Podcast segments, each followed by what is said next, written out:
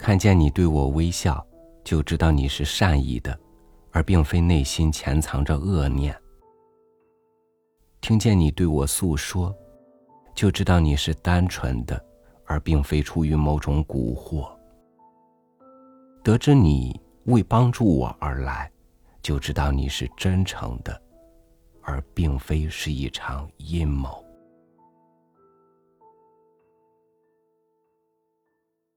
与您分享川端康成的文章《娶新娘的车》。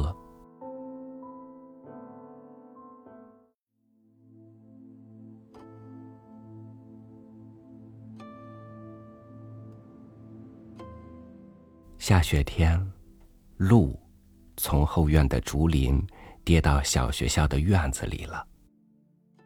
学校的孩子们把它活捉住之后养熟了。就凭这件事，大体上明白了这个温泉村的山如何清，人情如何美。这个村只有一辆人力车，而且很滑稽，看起来足有一百五十斤重的一个大汉坐在车上，一个豆大的小个子家庭妇女。摇摇晃晃的拉着车走，这可不是笑话。大叔腿有毛病，所以大婶只好那么拉着他去洗温泉的呀。家长虽然这么斥责，可是孩子们对于这可笑的事儿还是不能不笑。有的孩子不仅仅笑，而且还要干些淘气的事。孩子们跟着那个滑稽的人力车，不离左右，吵吵嚷嚷的喊：“喂，摊子圣五郎，这不是蚂蚁拉着讨厌鬼吗？”开头，主妇还有些难为情，脸还红一阵，觉得遗憾而悄悄的流过眼泪。但是习惯了之后，就毫不在乎了。因为每天都这个样子，总不能为了这个每回都生气吧？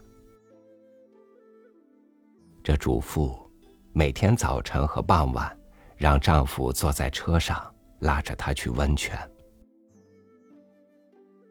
丈夫是抬着本村山上伐的木材往山外运的半路上，从崖上跌下来，挫伤了腰。外伤不久就好了，但是腿站不起来。洗温泉能见好吧？但是到达山西边上那个温泉，总有一公里之远。一个大汉子，既不能把他抱去，也不能背去。因此，他从遥远的火车站所在地的街上买了这辆旧人力车回来。不仅上温泉能够去了，即使丈夫说去看看以往自己种过的地，主妇也能拖着分量很重的车把丈夫拉去。小学校发生了很大的骚动，大概是碰上了山西也快要干涸的炎热天气了吧。小学二年级的女生晕倒在操场上，经过急救。立刻就醒过来了，但是必须带他去医生那里，所以得先送他回家。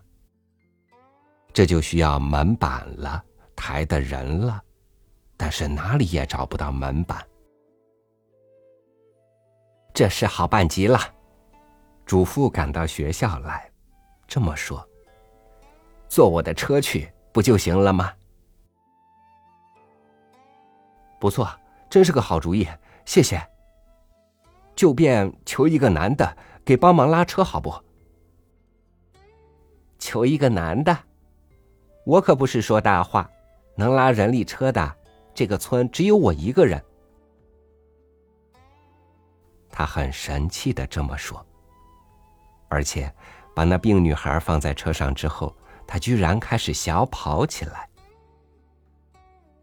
确实如这位主妇所说，从他的角度说。拉个女孩子根本不算回事。自从这件事以后，纯洁的孩子们很受震动，再没有一个人笑他拉人力车了。还不仅如此，后来孩子们有个什么事的时候，学校一定求他出一趟车，因此，孩子们对于这辆人力车更加感到亲切了。因为温泉的疗效，她丈夫的疼痛止住了，但是挫伤的腿却永远也不能活动自如了。农活儿全靠这位主妇和她的女儿，丈夫就专门在家里编竹篮什么的。三年五载之后，随着丈夫的竹编手工越来越精，尽管生活上有些帮助，但是主妇却必须干两个人的活儿。而且还得用车拉着他去温泉，所以他的劳动的确够重的了。况且，好不容易把姑娘抚养大，能干活了，可是又不能不嫁出去。姑娘有一个弟弟，可是还小呢。这姑娘出嫁的形式却奇妙绝伦。女儿完完全全新嫁娘打扮。坐上人力车，他母亲亲自拉着车送去。村民们当然笑口大开，不过这次的笑和以前的笑不同，一丝一毫嘲笑的意思也没有，而是满怀祝贺之意的兴高采烈之笑。这个送亲行列，在这古老的山村。充满淳朴的母女之爱的送亲行列，恐怕不会有第二份吧。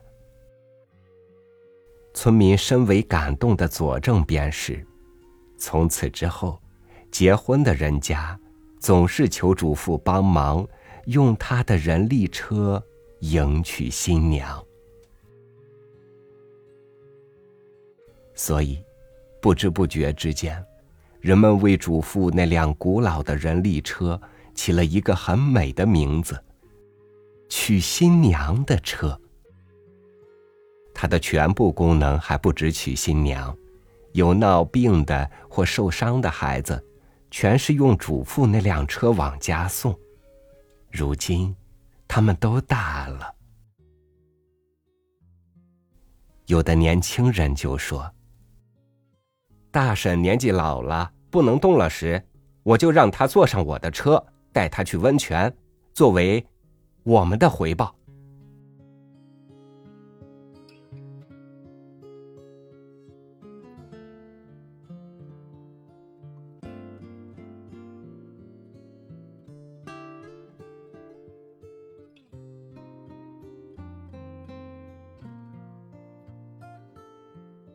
如果。人与人之间的关系、情感趋于淡薄，利益趋于厚重，假以时日，人间可能只会成为野兽的战场。未来需要一颗良善的种子，在黑夜里醒来，在爱里生根，在传递中生长。这世界很冷，一个人的温暖，也可以是太阳。感谢您收听我的分享，我是朝雨，祝您晚安，明天见。